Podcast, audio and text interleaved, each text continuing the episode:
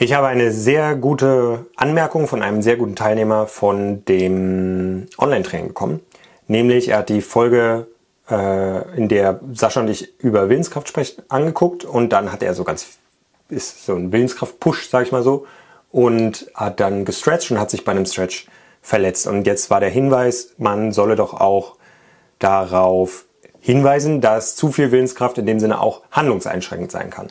Ich glaube, das ist aber hier eine Begrifflichkeit denn eine, äh, also Willenskraft ist keine, keine, kein Handlungsimperativ. In dem Film Ghost in the Shell, in diesem Originalfilm, nicht im Hollywood Remake, vielleicht auch in dem Hollywood Remake, aber auf jeden Fall in dem Originalfilm gibt es diese Szene am Ende, wo Major Kusanagi auf so einem Panzer sitzt äh, und die hat so einen Cyberkörper und will diesen Panzer öffnen und öffnet dann, zieht dann da dran und benutzt quasi ihre ganze Willenskraft und zieht und ihre Arme reißt sie sich raus dabei. Ne? Und so ist ein Bildnis dafür, für diese unübermenschliche Willenskraft, die sie da aufwendet, die dann im Endeffekt dort einen positiven Outcome hat. Aber in den meisten Fällen hat natürlich die Selbstverwundung, die Selbstverletzung keinen positiven äh, Outcome in solch einem Ausmaß, wie sie in diesem Film dort praktiziert wird. Oder auch hier in diesem Beispiel, dass ich also über meine Willenskraft quasi mich aus Versehen, in dem Sinne, selbst, also ist ja aus Versehen, ist nicht in Anführungszeichen, sondern ist aus Versehen, äh, mich selbst verletze. Sascha hat einen ganz guten Aphorismus. Es gibt quasi nicht zu viel Mut, also jetzt auf Mut bezogen, Willenskraft und Mut sind aber dabei so ähnlich. Es gibt nicht zu viel Mut, aber es gibt Übermut und es, oder du kannst auch sagen Tollkühnheit. Ja, also Mut ist quasi in der Mitte und die zwei negativen Seiten sind auf das Negative ist auf beiden Seiten, also Angst und Tollkühnheit.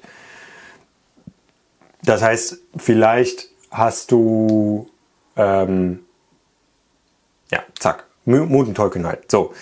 Und jetzt nochmal, Mut ist keine Handlungsanweisung in dem Sinne. Also vielleicht bist du mutig genug, um durch die Straßen zu gehen und jemandem auf die Schnauze zu zahlen. Aber trotzdem solltest du es nicht machen. Oder vielleicht hast du die Willenskraft, aus dem zehnten Stock zu springen. Trotzdem solltest du das nicht machen, weil es muss verbunden sein mit der Vernunft.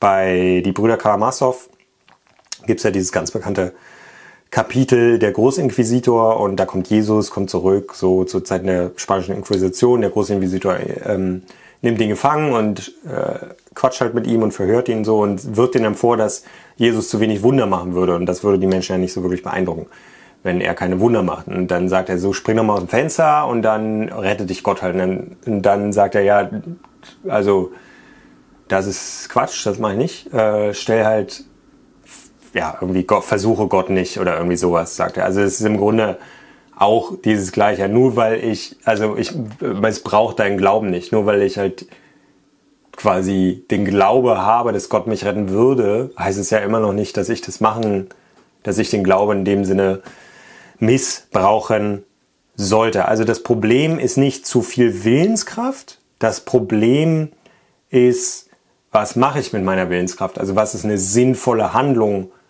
umzusetzen? Und wenn wir sinnvoll handeln, also gut handeln, dann kann es ja in dem Sinne nicht genug Willenskraft geben, weil Willenskraft ja dir nur Handlungen eröffnet, die du nicht ausführen musst. Du sagst dann einfach nur, das ist für mich die, das ist jetzt das Richtige, das kann ich physisch aushalten, das kann ich psychisch aushalten, das ist gut für die Welt, das verletzt niemand anderen, das stört niemand anderen und so weiter und so fort. So, das ist ein, das ist es, das ist es. So, zack, fertig. Tschüss.